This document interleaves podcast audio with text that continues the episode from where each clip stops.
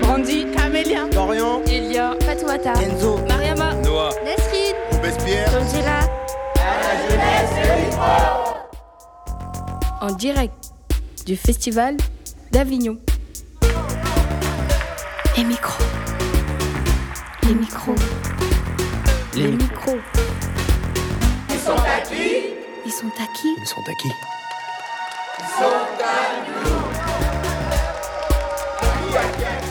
Bonjour, bonjour, bonjour. Bonjour à tous et bienvenue dans cette septième émission de À la jeunesse, les micros. Je suis Fatoumata Karamoko et j'ai une question pour vous. Comment on définit l'identité? Vous savez? Personne. ne sait. Voilà.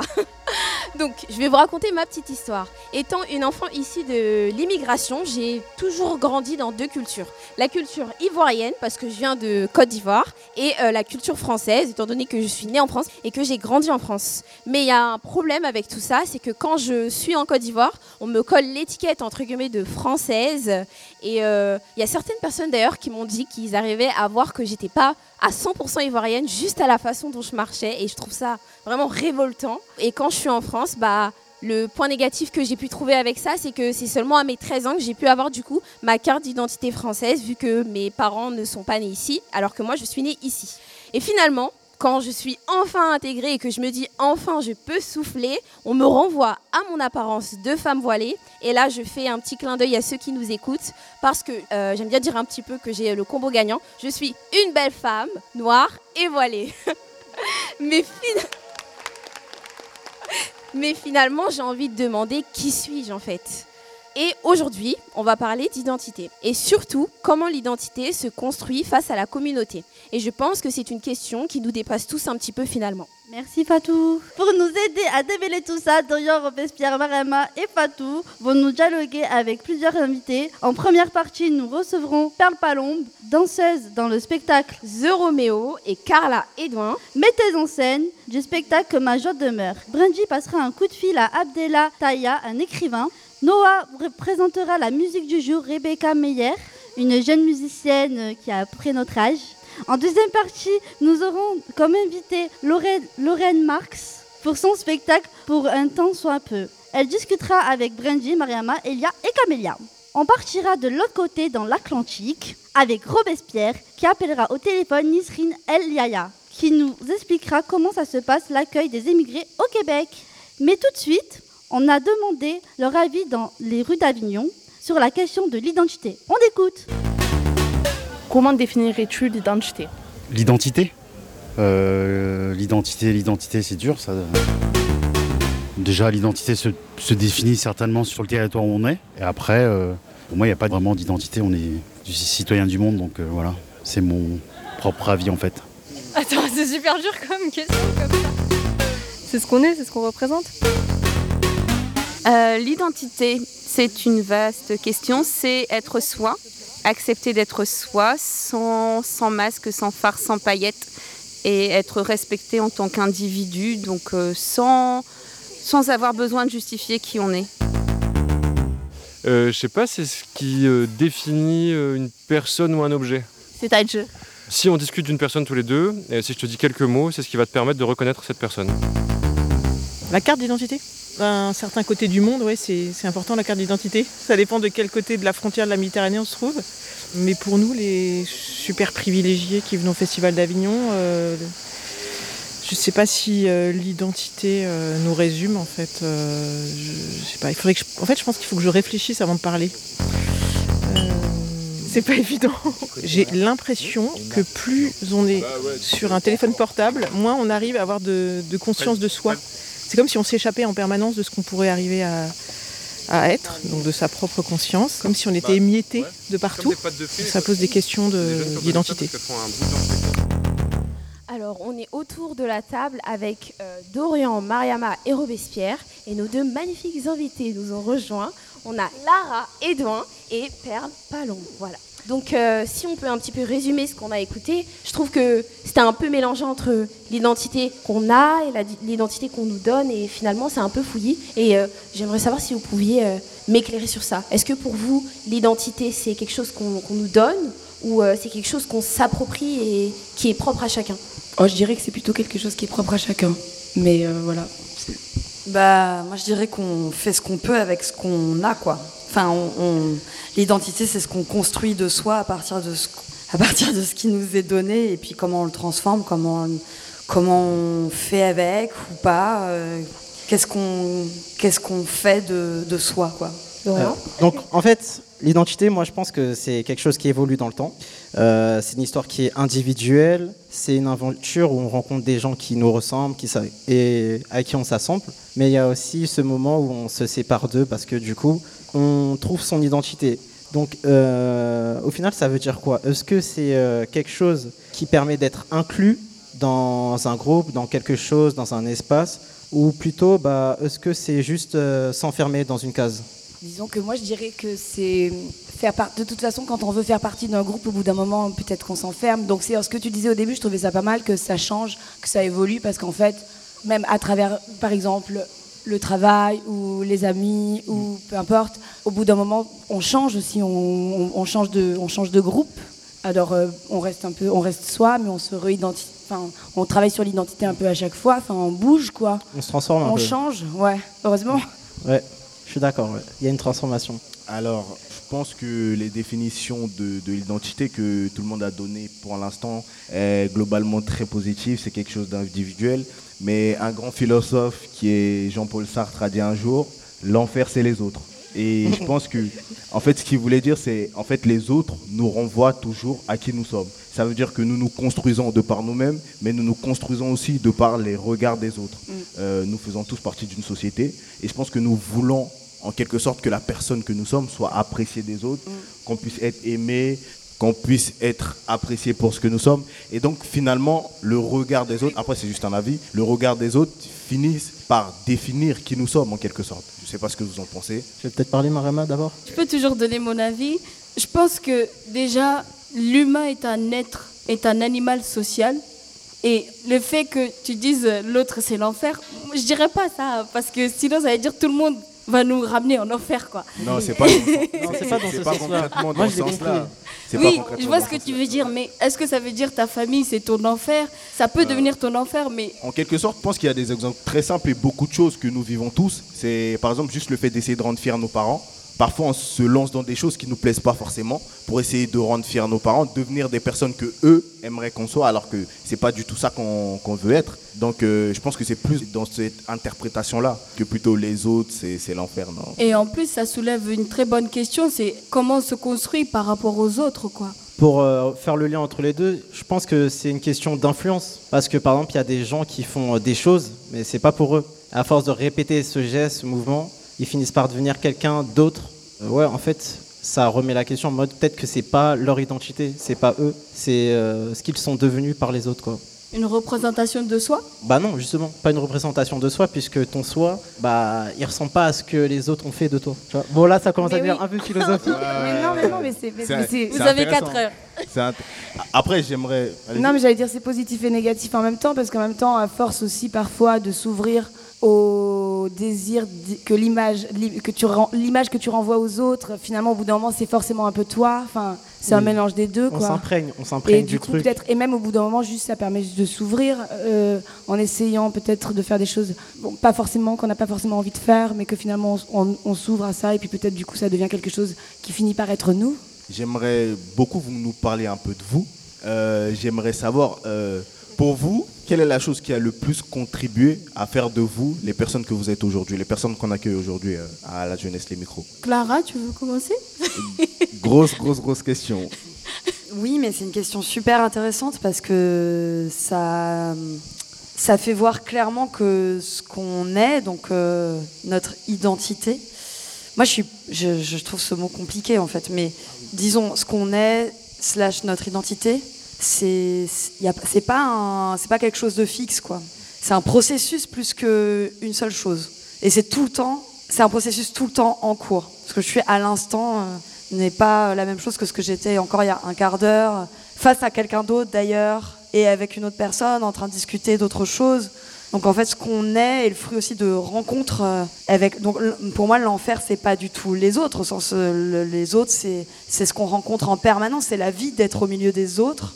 Et c'est euh, ces rencontres avec euh, l'autre, avec un grand A, avec euh, le monde, avec euh, chacun, avec chaque chose, avec un arbre, avec un lieu, avec quelqu'un, avec une situation. C'est ça qui fait que on est, on se comporte euh, de telle ou telle manière, on fait, on, on est au monde d'une certaine manière, et puis ça change, ça change, ça ne, ça ne fait que changer. Et donc euh, après, on peut parler, oui, de qu'est-ce qui, c'est quoi les personnes qu'on est aujourd'hui, euh, là dans cette situation qui parlons à la radio. Alors on parle de quoi? On parle de, moi je suis metteuse en scène, donc c'est quoi la question? Ça devient mon identité de metteuse en scène. Ouais, quelle est peut-être la. C'est une partie de ma vie, c'est juste c'est une partie de moi, quoi. Mais on peut, et du coup, je peux dire le chemin qui m'a conduit à ça. Non, mais il, Mais- il a dû avoir, euh, il a dû avoir euh, une chose à un moment donné qui. Ouais, plein de choses. Plein, plein de choses. C'est des, des successions de rencontres et, des et de, de hasards et de choses qui, à un moment donné, configurent votre désir dans un tel sens. Et puis le, font, font prendre à ce désir un virage, et puis un autre, et puis un autre, puis un autre, puis un jour, votre désir, il s'est, il s'est, voilà, ça a fait comme une sorte de boule, quoi. Ça s'est congloméré. Et puis ça vient de, ça vient de l'enfance, quoi. Vous- T'es petit et puis euh, tu veux faire un spectacle et puis t'aimes, t'as envie, tu vois un film et puis tu voudrais que ce film ça soit pas juste un truc que tu regardes mais tu voudrais être dedans quoi.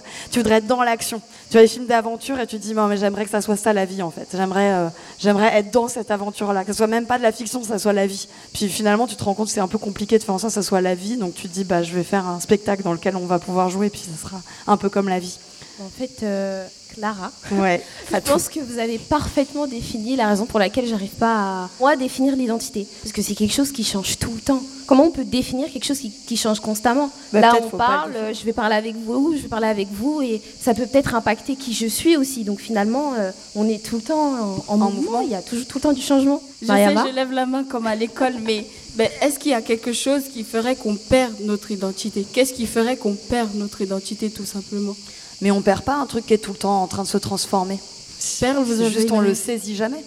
l'élément déclencheur ou je sais pas quoi, pourquoi on fait ce métier, ou quoi- qu'on est- c'était ça la question au début. Euh, ben, euh, moi clairement, euh, ça vient. Je crois que, bah, je sais pas, j'ai pas d'éléments, enfin je sais pas exactement, mais c'est certain que c'est clairement un truc de quand j'ai, c'est un- clairement un truc d'où je viens quoi. C'est vraiment, je pense, c'est vraiment clairement d'où je viens, comment j'ai grandi, dans quel entourage euh, familial euh, euh, qui fait que euh, il fallait vraiment que je que je comment dire que je que je trouve une, une porte de sortie rapido quoi. Donc euh, j'ai trouvé que c'était bien euh, que c'était vers des gens comme euh, comme des gens du enfin de ce métier là de l'art que ce soit théâtre ou danse et tout ça c'est là où je me suis tout de suite un peu reconnue enfin amusée amusée. Je voulais je, je voulais j'ai jamais voulu être actrice ou danseuse ou je sais pas quoi.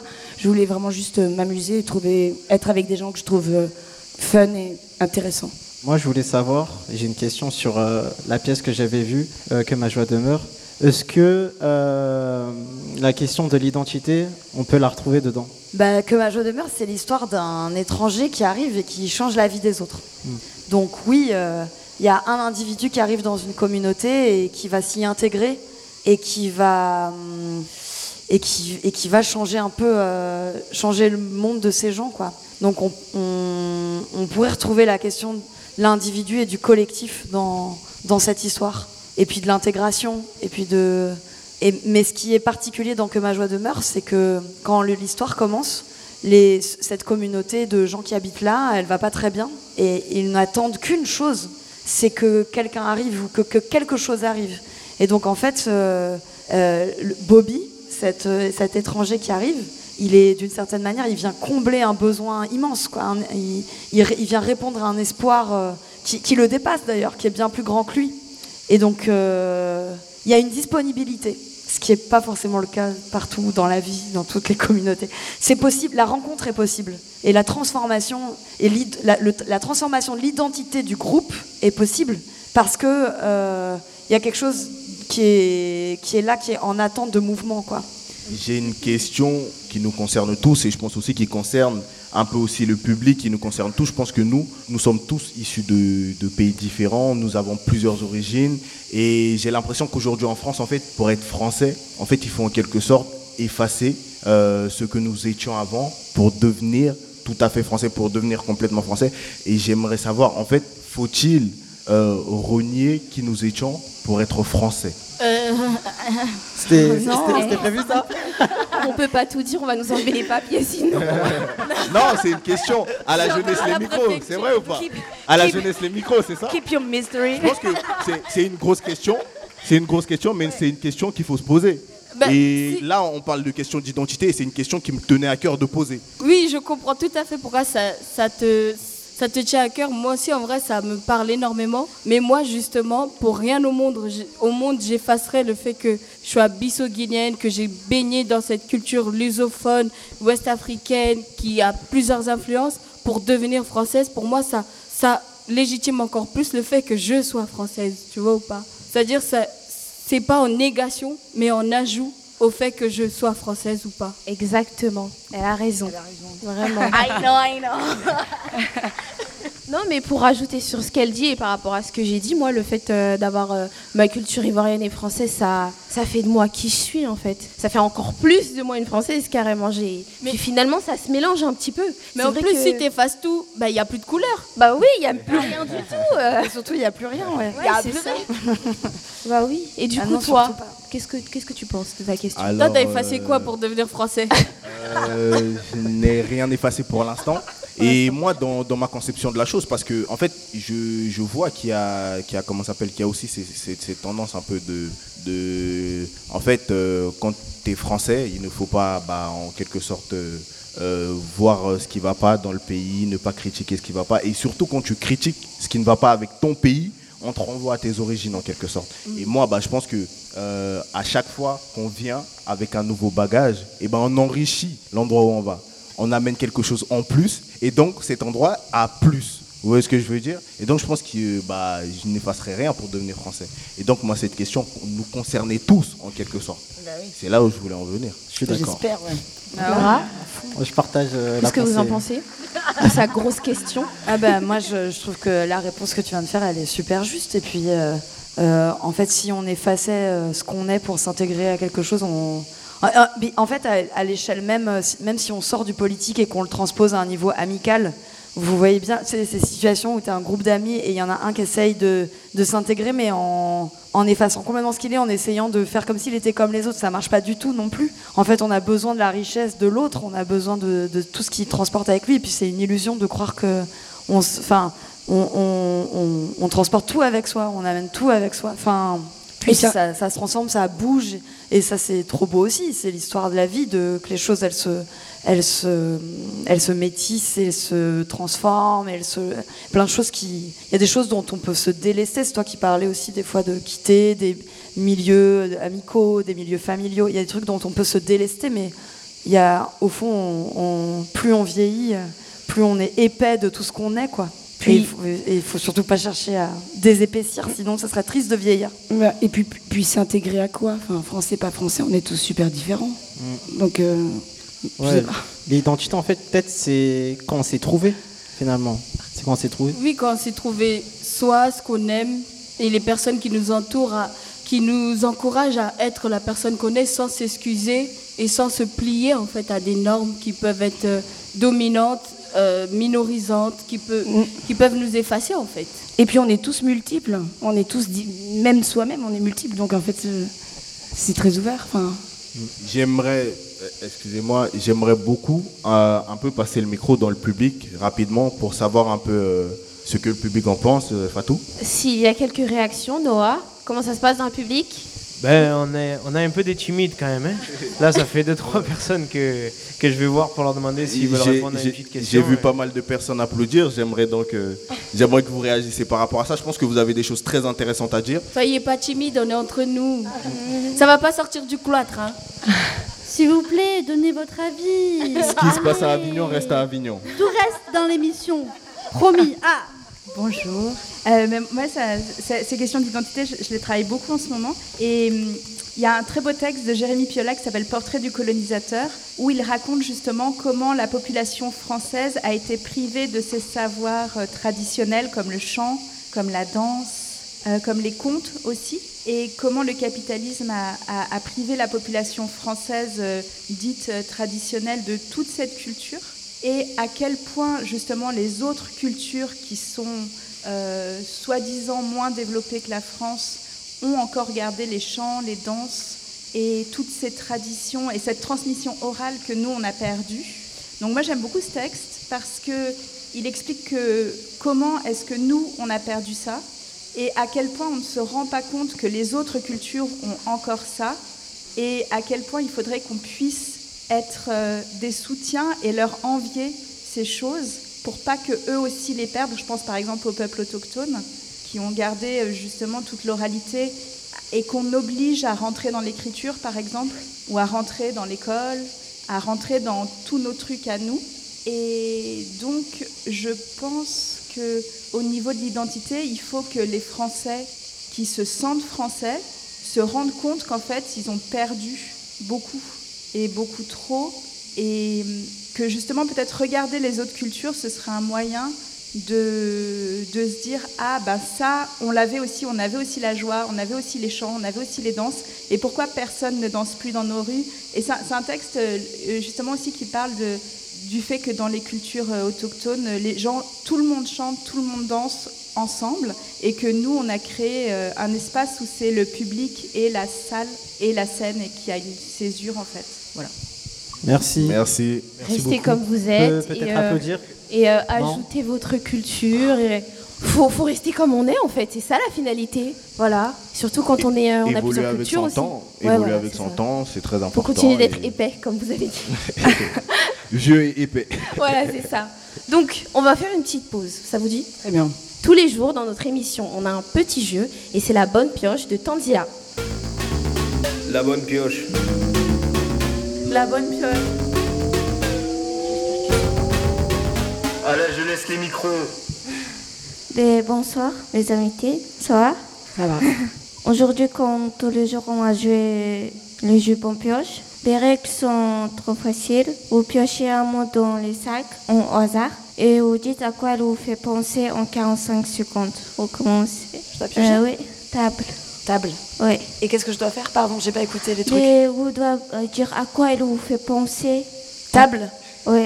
Enfin, là, immédiatement, je pense mise, euh, décor, euh, euh, placement de table à l'ombre, etc. Je, je... J'avoue que très pratiques qui me viennent. Je pense tableau 5 de Que ma joie demeure, tableau 7. euh, Voilà, voilà ce qui me vient. D'accord, merci. Décor, régie. Et vous, vous avez pioché les mots découverts. Découvert. Oui. Euh, eh bien, là, sur euh, The Romeo de Trajal, Arel, avec- dans lequel je danse, euh, c'est la première pièce qu'il fait où. c'est la première pièce qu'il fait où c'est vraiment de la danse, en fait, où c'est vraiment une pièce de danse. Et j'ai découvert que je pouvais danser. Danser une vraie pièce de danse, je veux dire. D'habitude, il fait des pièces, des pièces plus performatives, beaucoup plus enfin, différentes.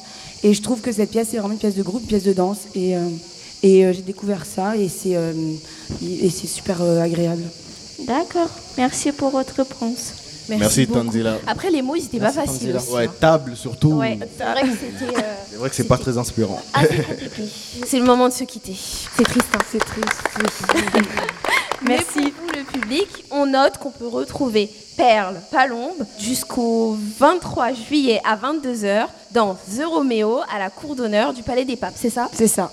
Et pour Clara Edouin, vous avez mis en scène Que ma joie demeure et c'est à Berbantin. À Barbantane. Oh my god.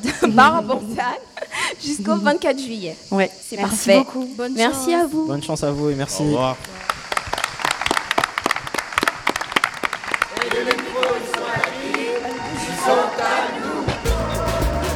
En direct du festival d'Avignon. On accueille tout de suite Brandy. Alors, elle passe un petit coup de fil euh, et au bout du fil, on accueille Abdella Taya pour parler d'identité. Ça va, Brandy? Ça va et toi? Ça va. J'aime bien comment t'es habillée, Brandy. Ah, merci, j'ai fait de mon mieux. Ça fait partie de ton identité? Exactement. Le coup de fil.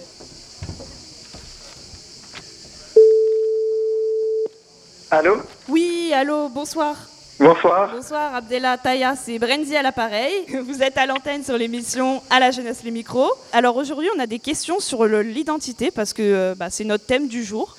Euh, J'ai vu que vous consacrez beaucoup d'attention euh, dans vos œuvres euh, à la famille. Il y, a, voilà, il y a un lien très particulier à la famille, une attention très particulière. Et du coup, moi, je me demandais comment, on- comment on se construit avec sa famille ou contre sa famille, en fait? Euh, je pense qu'au départ, on n'a pas, on n'a pas le choix en fait avec ce qu'on a et ce qui se trouve autour de nous, parce qu'on n'a pas, tout- quand on est enfant, la possibilité d'analyser et de comprendre les mécanismes de la société et du monde autour de nous. Mais il arrive toujours un moment où il faut faire euh, des choix, c'est-à-dire euh, rester quand même attaché à certaines personnes, mais ne pas les laisser vous commander et faire d'eux faire de soi ce qu'ils veulent de nous qu'on devienne. Donc, euh, je dirais que c'est une question évidemment très compliquée. Tout le monde n'a pas eu des enfances ou bien des adolescences très malheureuses. Mais la plupart des gens, quand même, ils se disent qu'ils ont dû euh, se battre euh, se construire contre euh, la famille, c'est-à-dire euh, quand la famille devient euh, un miroir et, et un outil de pouvoir qui, qui, au lieu de nous aider à grandir, nos terrasses et nos abats. Vous parlez d'outils de, pouvoir, mais euh, qu'est-ce que vous voulez dire par là? J'ai pas bien compris. Bah, C'est qu'à un moment donné, on se rend, on se rend compte que votre père ou, euh, ou, la, ou la mère, ou bien le grand frère ou la sœur, tout d'un coup, ils utilisent des mots qui ne sont pas leurs mots à eux, mais les mots euh, que, que le pouvoir et le, met dans la bouche, dans la tête, le cœur de ces gens pour vous condamner. Vous, Euh, l'exemple que je peux vous donner, c'est que moi, je suis homosexuel et à partir de 11-12 ans, alors que j'avais plus ou moins de bons rapports avec mes frères et sœurs euh, quand j'étais enfant, tout d'un coup, quand j'ai eu 11 ans, 11, à partir de l'âge de 11 ans, je voyais bien que les mots, euh, le, le ton utilisé par mes- ma famille, c'était plus eux. Et j'ai compris que qu'en fait, ce n'était pas eux que, le pouvoir, que, oui, que le pouvoir utilisait les gens qui vous sont le plus proches pour vous mater et vous détruire d'une certaine et vous empêcher euh, certainement de construire un chemin vers une forme de liberté et d'émancipation. Et dites-moi, Abdelataya, euh, une dernière question. euh, comment on se construit dans un monde du coup qui, nous, qui cesse de nous rejeter? Je crois que malheureusement, on n'a pas le choix. Il faut toujours continuer à, se battre. D'ailleurs, même quand on est amoureux de quelqu'un, même à l'intérieur de cet amour, même quand cet amour est très heureux, euh, c'est aussi un espace de combat euh, pour exister, ne pas se laisser euh, emprisonner par l'autre qui vous dit je suis amoureux de vous et donc j'ai le droit de vous imposer ce que, je veux.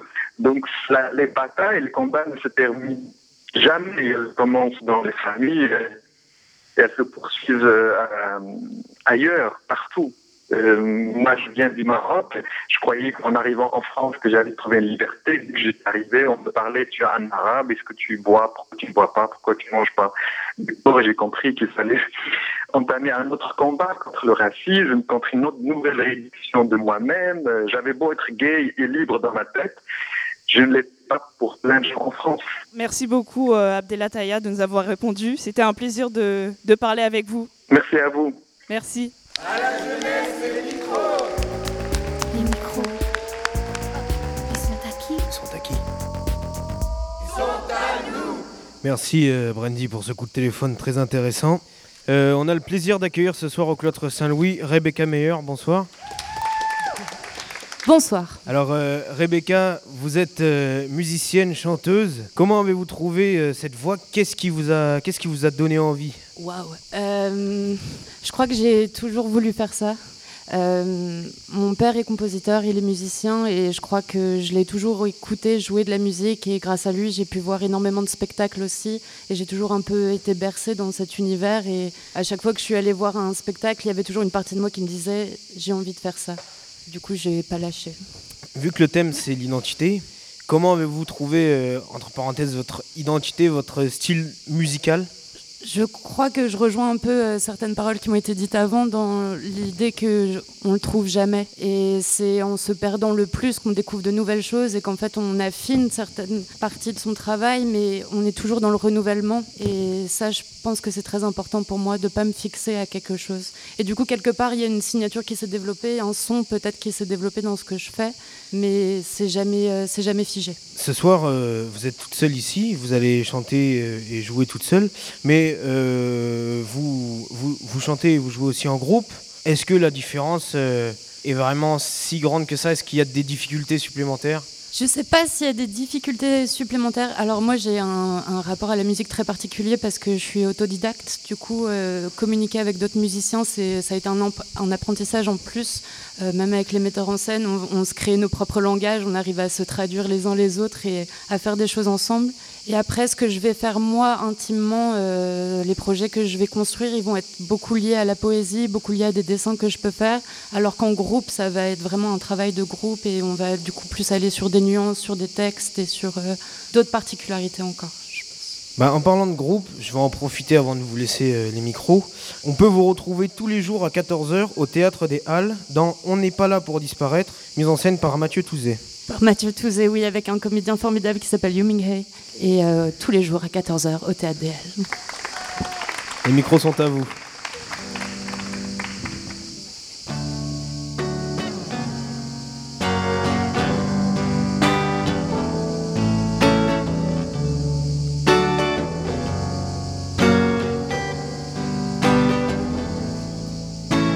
You wonder why I could be spinning in my mind. Bored. I said it like a cold tea leaving on the shelf, forgotten, spilled.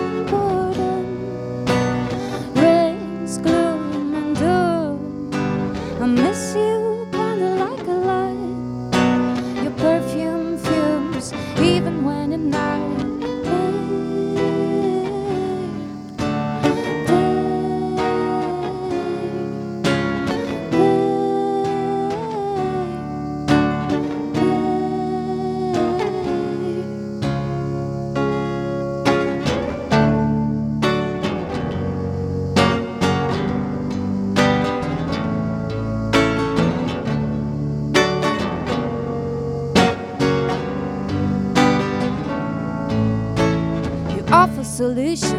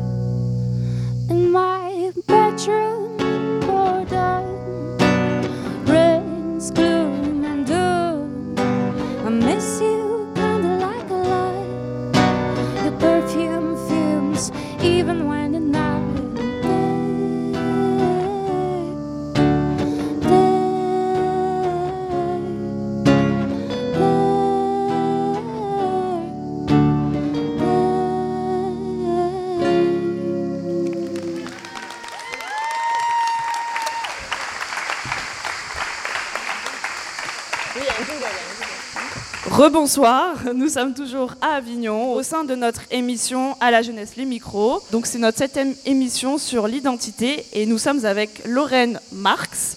Mais avant d'échanger avec elle, nous allons écouter euh, la suite d'une micro-enquête sur l'identité. Les micros. Les micros.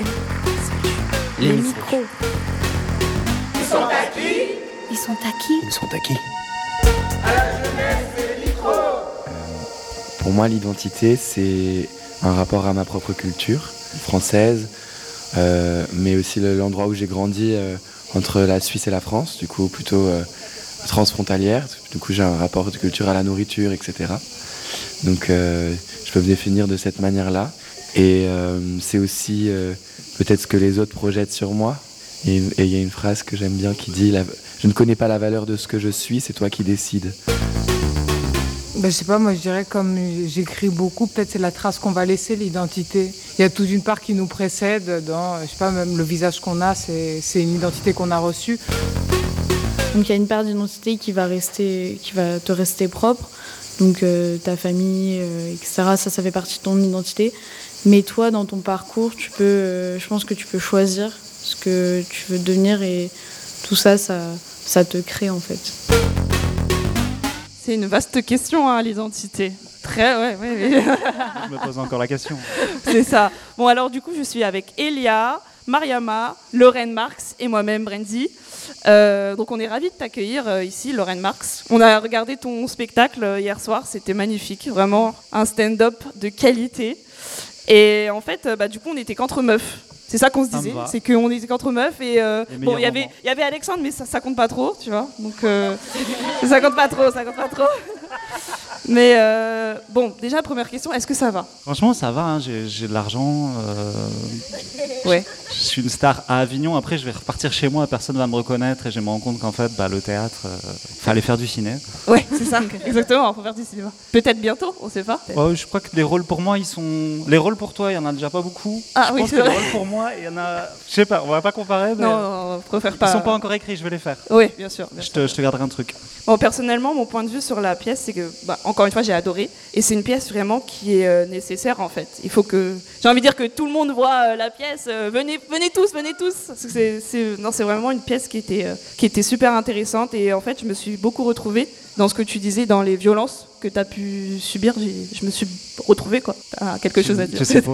Bah, parce que c'est une histoire de la fétichisation et que vous, vous savez ce que c'est la fétichisation. assez bien, non? Oui. Vous avez votre catégorie porno, non? Oui. Oui, oui, oui, c'est ça. Comme moi. Bon. On a ce luxe d'avoir une catégorie qu'à nous. Et c'est Ouais. bien, c'est- quelque part. euh, un jour, on en sera fiers. Là, c'est un peu trop frais, je pense. Peut-être d'autres points de vue sur, euh, sur le spectacle? Moi, je vais bien donner le mien. Parce que avant d'y aller, je me suis dit, je vais tomber sur une pièce grave stéréotypée. Et finalement, euh, j'ai grave culpabilisé à la fin. Je me suis dit, j'avais eu des mauvaises pensées en fait. C'était super bien. J'ai trop aimé vraiment. Je savais pas quand je devais rire, quand je devais pleurer. euh, même le fait que tu sois seule devant le micro et que ça suffit, ta présence suffit euh, à, à tout. J'ai vraiment, ça m'a ému à la fin et ça m'a fait voir les choses vraiment autrement, quoi. Ben, je reviens sur. Ah, désolé, vous allez parler. Bon, non, Je vous écoute, c'est votre moment. Je reviens sur euh, ce que Léa a dit. Au début, je suis arrivée, je me suis dit, mais en vrai, quand on va voir un spectacle, en général, il faut que ça soit quelque chose qui. Moi, personnellement, j'ai besoin de m'identifier au spectacle. Je me suis dit, mais comment je vais m'identifier et, et je suis arrivée. Et euh, je me. Genre. euh, Attends, j'ai un bug. Je stresse, arrêtez.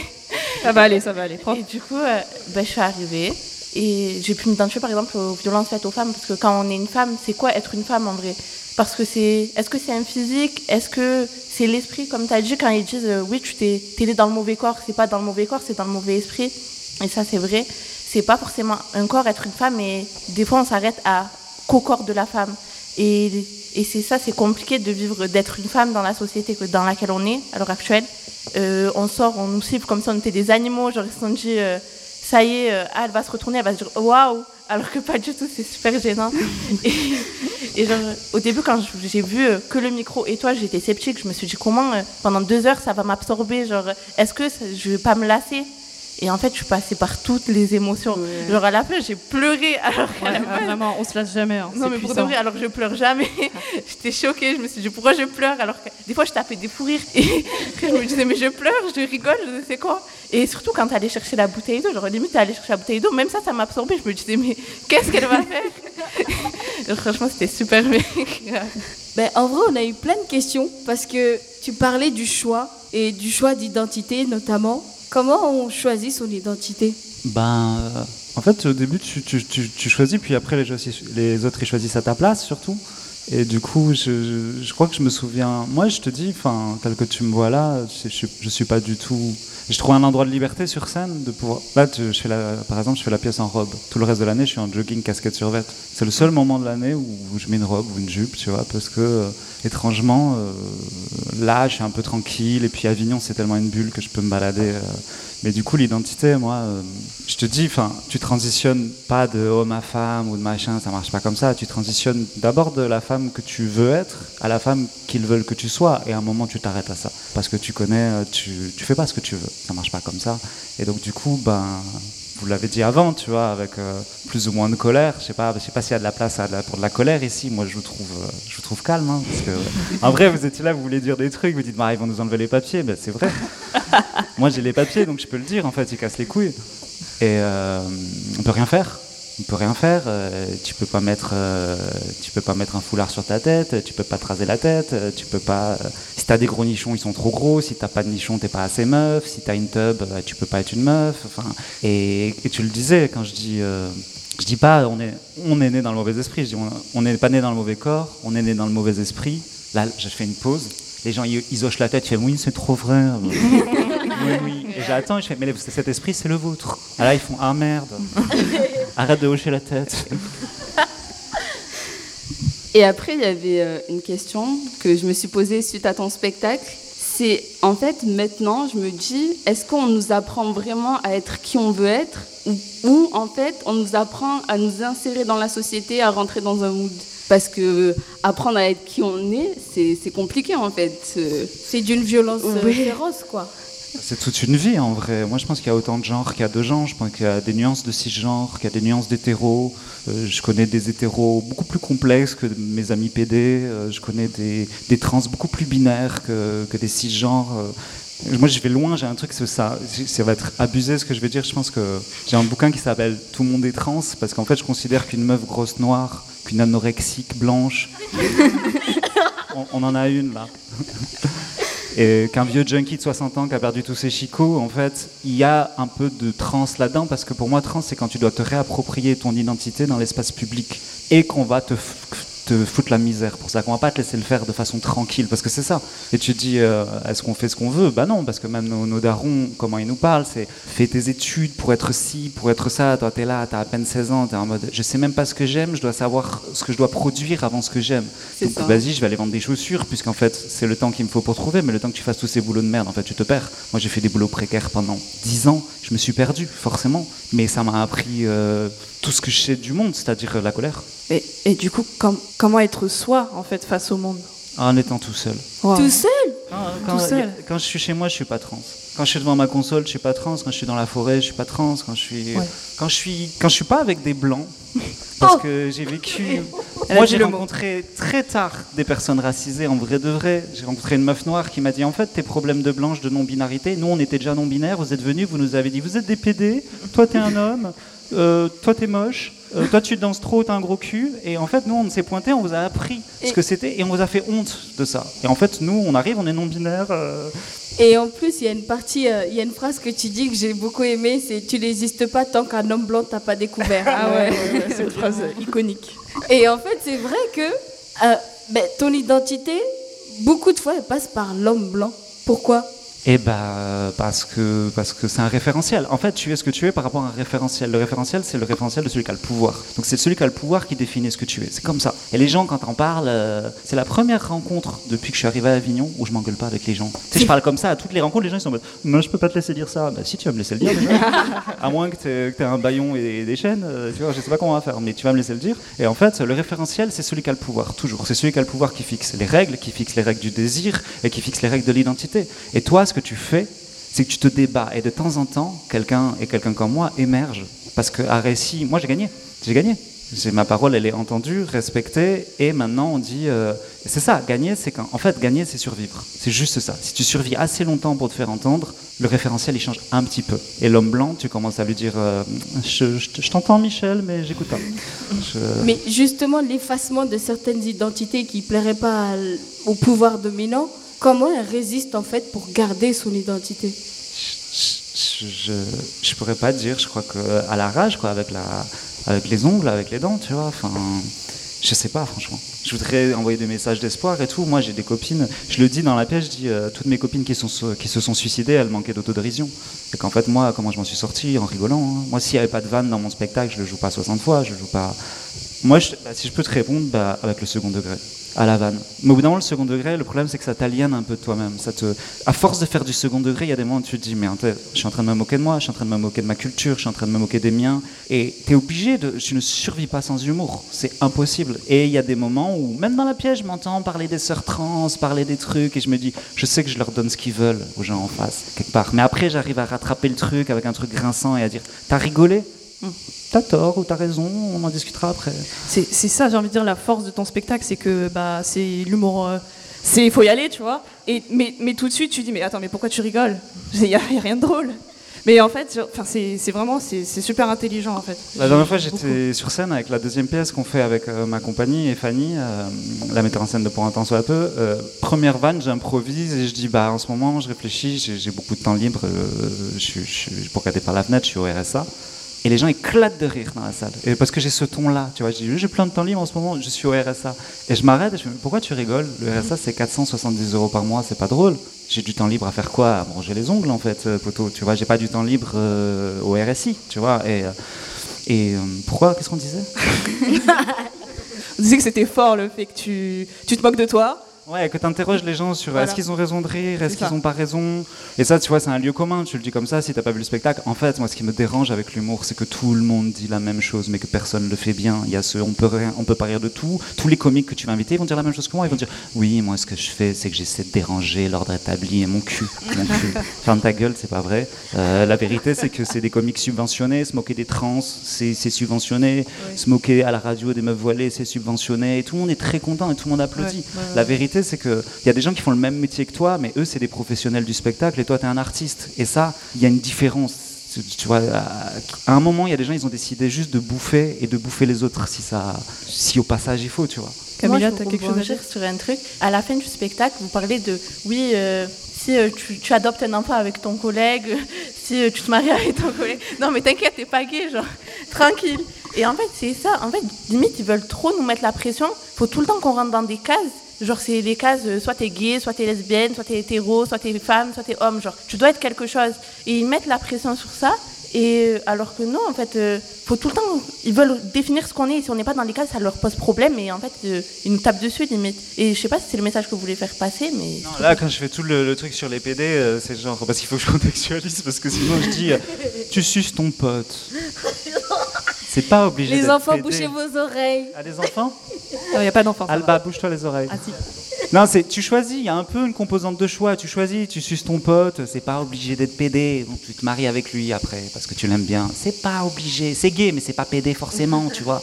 Tu peux choisir, tu vois. C'est ça que je dis, c'est que après, là, ce qui parcourt la pièce, c'est la terreur qu'ont les gens euh, de enfin des, qu'ont les mecs surtout dans cette masculinité toxique, tu vois, d'être euh, PD. On dirait que si d'un coup ils trouvent leur prostate par hasard, euh, ça va être un drame, tu vois. Et non, mais ce que tu dis, tu disais quoi Que les cases, mais les cases, c'est deux choses différentes. Déjà, je pense que tes cases à toi, c'est pas mes cases à moi. C'est des cases de. Je pense que être une blanche gouine et le revendiquer, ça peut être beau. Toi, les choses que tu as à revendiquer, déjà, c'est. Tu dois déjà dépasser la honte, tu dois dépasser le racisme, tu dois dépasser plus de choses que moi. Je pense que les cases, si tu appelles ça comme ça, hein, euh, la revendication, c'est magnifique. Parce qu'il y a une fierté derrière. Après, tu dis de toi ce que tu veux. Est-ce que tu as ce luxe-là? Je sais pas. Euh, moi, je t'avoue que là, je suis arrivé à un âge où je dis ce que je veux, je fais ce que je veux, parce que si personne parle à ma place, j'écris mes trucs, je joue mes trucs, et ça, c'est un privilège, et je vous le conseille. Prends, prends le temps que tu fais pour t'écrire ton propre truc, parler, ton, et comme ça, personne fixera ta valeur et personne parlera à ta place. C'est le seul moyen. Et il y a même une scène, moi, qui m'a fait un peu rire. C'est quand tu parles du beau pompier et que du beau pompier. Avec son gros camion. Ouais, Elle et après tu dis, il, il pense euh, être homosexuel comme si c'était une maladie, comme si c'était quelque chose, euh, comme un cancer en fait. Et à ce moment-là, je savais pas si je devais rire ou pleurer. Et je me dis comment ça se fait, genre dans, maintenant, être différent, euh, homosexuel, hétéro, pansexuel ou toute personne qui se définit autrement, c'est considéré comme une maladie limite, comme si c'était contagieux. Je sais pas, je pense que la honte, euh, et je pense que surtout, euh, on a une culture euh, catholique, machin, très basée sur la honte, très judéo-chrétienne, c'est la honte, la honte, et du coup, c'est des composantes très fortes, tu vois. Je sais qu'on essaie de nous faire croire que c'est les musulmans qui sont homophobes. Moi, je te dis, j'ai grandi chez les chrétiens intégristes. c'était pas, pas un bon délire. hein, et du coup, il y a une terreur d'être pédé, il y a une terreur d'être vu comme ça, d'être. En fait, tu sais quoi Tu sais ce qu'on dévalorise toujours C'est la féminité. Donc, on va dévaloriser la féminité chez des hommes, on va dévaloriser la féminité chez des femmes. Si c'est des féminités noires, des féminités arabes, on va trouver un moyen toujours, toujours, ce qu'on fera, c'est se moquer de la féminité. Et tu vois des spectacles, tu vois des trucs. Il y a pas longtemps, La Flamme, Jonathan Cohen. Tu vois, tout le monde a vu ce, cette grosse merde. Bon, euh, c'est quoi la fin, la finalité? Qu'est-ce qui est drôle Si vous avez vu la fin, à la fin, il se met avec la transe. Et c'est pas dit que c'est une transe, c'est juste un mec qu'on voit qu'il est déguisé. On voit, on connaît l'acteur, on sait que c'est un mec déguisé. Il n'y a pas le mot transe. Qu'est-ce qui est drôle à la fin si t'as rigolé de se dire mais il n'y a que lui qui voit pas que c'est un mec déguisé? Il n'y a que lui qui voit pas que c'est une transe. C'est trop drôle. Il y avait que des bombasses et il a choisi le mec arabe déguisé en meuf. Et c'est ça, c'est ça. On se moquera toujours en premier de la féminité. Ben justement, tu vois, la féminité, moi, c'est un concept que j'ai pris énormément de temps à comprendre et même valoriser parce qu'on me dit, tu es une femme, tu dois être féminine. C'est pas des choses qui vont forcément ensemble. Mais maintenant, je dirais que je suis, j'embrasse ma féminité. Mais justement, comment tu t'appropries quelque chose dont on se moque H24, quoi? Bah moi, euh, moi pour le coup, je fais partie franchement euh, d'une catégorie, surtout en France, je- vraiment se moquer des trans, c'est, j'hallucine. Il y a toujours encore des blagues sur YouTube, à la télé, partout. Tu les ferais pas sur les feuges, tu les ferais pas sur les noirs, même si euh, tu les ferais sur les musulmans, parce que bon, ça, ça va, en France on peut. Mais sur les trans, j'hallucine la liberté de ton, quoi. Et donc là, comment tu fais quand tu grandis de... Je me souviens d'un film avec Jeanne Carré, avec lequel j'ai grandi, ou le, Le Silence des agneaux. Vous vous souvenez du Silence des agneaux? La méchante, c'est une trans. Je crois que j'étais pas née quand c'est sorti. La méchante, c'est une trans. Pendant des années, ça a fait des dégâts sur la communauté. On s'en est pas remis parce que le film a eu des Oscars. En fait, on donne des Oscars à des films qui détruisent des communautés. Euh, un film avec Jim Carrey très connu, c'est euh, Ace Ventura. Alors, il est détective euh, pour trouver des animaux. À un moment, il se rend compte que la, la meuf qui kiffait, c'est une trans. Il y a sa robe qui tombe. Il y a un plan contre-champ. On voit qu'elle a une bite. Les gens en face vomissent. C'est avec ça que j'ai grandi. Avec des gens qui vomissaient sur mon identité. Donc moi, en, en grandissant, j'ai mis des années à transitionner. Il faut d'abord surpasser la honte, se voir toute la moquerie de dire comment on se moque des corps. Et vous savez ce que c'est de comment on se moque des gros culs, comment on se moque des trucs, comment ils sont. Ils sont terrifiants. C'est-à-dire qu'ils font- ils, ils vont prendre leur blague, ils veulent avoir leur rire, mais quelle qu'en soit le- le- la conséquence. Et nous, on grandit avec ça. Donc comment tu t'appropries? Moi, j'y vais. Je commence à peine. J'ai 36 balais. Je commence à peine grâce à parce que maintenant j'ai de la thune, j'en ai pas eu de ma vie, donc maintenant je me dis qu'est-ce que je m'achète? Vas-y, j'ai pas à voler le vernis. Déjà, ça change quand t'as pas à voler les trucs de, qui, qui, qui, qui sont une composante de, de, de ta personne, c'est-à-dire le rouge à lèvres, tout ça. Quand tu le voles, quand tu voles un rouge à lèvres, tu te fais arrêter par le videur, le gars de la Sécu, et qu'il est là et qui te dit mais pourquoi vous volez ça, monsieur? Ouais, je peux dire tu te maquilles plus après, hein, pendant quelques temps. hein. Bon, je suis désolée de vous couper. J'ai le rôle vraiment chiant. C'est-à-dire qu'on me dit à l'oreillette qu'on doit changer tout de suite de, de, de- de- On doit passer l'antenne. Ah, pardon, excusez-moi. Je suis perdue des. Ah là là, décidément, aujourd'hui, ça va pas. hein. C'est l'émotion de rencontrer une star et Oui, tout, c'est ça. Je pense que c'est ça. Merci Lorraine.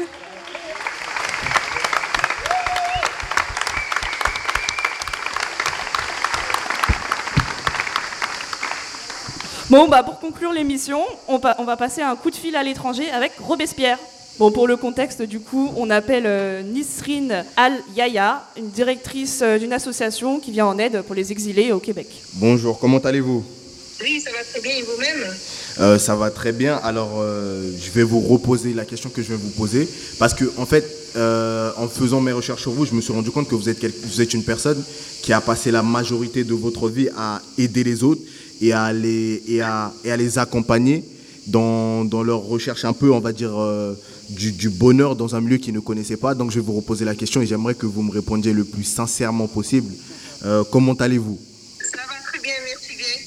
Alors, Nesrine, vous êtes, euh, la directrice de RSSMO, qui est un réseau de services spécialisés dans l'emploi des personnes immigrées. Et avant ça, vous avez été la directrice de Carré Saint-Laurent, qui, est un, organisme non lucratif dont la mission était d'aider et d'accompagner les immigrants dans leurs démarches euh, administratives ou autres. Euh, vous avez un CV très impressionnant, je dois vous le dire, d'un point de vue personnel. Et j'aimerais beaucoup savoir pourquoi vous avez dédié votre vie à aider les gens. Ah, ça, c'est une excellente question. Ben, dans le fond, euh, je vous dirais tout simplement que euh, quand je suis arrivée au Québec, euh, j'étais en recherche de qu'est-ce qui va me faire vraiment comme, euh, d'une part, plaisir, d'autre part, qu'est-ce qui va faire que je vais faire un changement dans ma vie et dans celle des autres. Euh, le choix s'est très vite euh, présenté en étant la relation d'aide, sans nécessairement savoir en quoi est-ce que je voulais embarquer. Donc, euh, à un moment donné, je me suis retrouvée face à la situation de comme quel est le moyen le plus évident pour moi de pouvoir donner au suivant. Et je me suis retrouvée dans le milieu communautaire euh, dans lequel nous avons la possibilité non seulement d'aider des personnes, mais aussi de, le- de les accompagner dans leur parcours de vie, parce qu'une euh, une, inclusion positive dans la société québécoise ne peut pas passer par autre chose que par l'employabilité à la hauteur des compétences des personnes accompagnées. Donc pour moi, c'était un choix évident. Et euh, j'ai eu euh, la chance et le plaisir de- d'accompagner des dizaines de personnes, pour ne pas dire des centaines de personnes. Euh, c'est certain que euh, j'ai eu des personnes qui m'ont ouvert des portes, mais j'ai travaillé très très dur et très fort et je pense que c'est un petit peu ça le, le, le fin mot de l'histoire au Québec. Quand on travaille fort, on, on se retrouve dans des postes, dans des postes et euh, en lien avec nos compétences. J'ai pu voir ça en, en- en faisant un petit tour sur votre compte LinkedIn. Et euh, euh, en faisant mes recherches aussi, j'ai vu qu'il y avait un mot en particulier qui revenait souvent, qui était lié à vous, c'était l'interculturalité. C'est un, mot que je pense que je, je ne connais pas et que mes camarades aussi ne connaissent pas. J'aimerais bien que vous nous expliquiez un peu ce que veut dire interculturalité. Mais dans le fond, l'interculturalisme est un modèle de gestion de la diversité culturelle où les groupes ethnoculturels minoritaires s'intègrent dans une société ou dans la société d'accueil qui est majoritaire en établissant des relations d'échange culturel réciproques. Donc la communication interculturelle est possible grâce à l'adhésion à un ensemble de principes et de valeurs communes qui donne un cadre de référence autour duquel les particularités du groupe majoritaire et des groupes minoritaires peuvent s'articuler et puis euh, entrer en dialogue et en communication et surtout euh, voir émerger de nouvelles façons de faire. Donc, dans le fond, l'interculturalisme versus le multiculturalisme veut dire que euh, on est dans un mode d'inclusion globale plutôt que dans un mode de euh, de maintien euh, de forme. L'intercultura- L'interculturalisme veut simplement dire que nous sommes tous égaux, nous sommes tous pareils et on est tous inclus euh, de, au même niveau. On ne veut pas ghettoiser les communautés, on veut plus travailler auprès des communautés de façon euh, égalitaire et équitable. Merci beaucoup Nesrine. Euh, juste un mot pour la fin. Je tenais à vous dire que j'admirais beaucoup ce que vous faites. Euh, J'ai pu lire pas mal de papiers sur vous et vous êtes quelqu'un qui a dédié votre vie à aider les autres. Et franchement, je vous dis bravo et continuez comme ça. Merci beaucoup. Au revoir. Ben, Un grand merci, merci à vous. Les micros. Les micros. Les Les micros. micros. Ils sont à qui? Ils sont à qui? Ils sont à Vous pourrez retrouver nos émissions dans toute la France grâce au réseau des radios campus et au réseau EU Radio. Vous pouvez aussi nous écouter à Avignon grâce à l'écho des planches tous les jours à 15h sur la fréquence 100.1 FM. Et nous remercions encore toutes les radios associatives qui nous rediffusent, parmi lesquelles Radio PFM à Arras, Radio RGP à Cergy, Radio RPL à Lille, Radio Galère à Marseille, Radio Bartas à Florac, Radio Quercha à Altkirch, Radio Paulbert à Bordeaux, Radio Larzac à Millau. L'autre radio à Château-Gontier et Radio Coquelicot à Ébreuil, Radio Calade à Villefranche-sur-Saône, Radio Grésivaudan à Crolles, Radio Escapade à Saint-Hippolyte-du-Fort, RAM 05 à Embrun, Radio Verdon à Saint-Julien, Radio Territoire Ventoux à Carpentras. Et merci aussi à Radio Octopus à Rabastin, Radio FM Plus à Montpellier, Radio Uz à Uzest, Marseillette FM à Marseillette, Radio Montessoro à Bastia, Radio Balise à Lorient. Merci de nous avoir écoutés. À la jeunesse.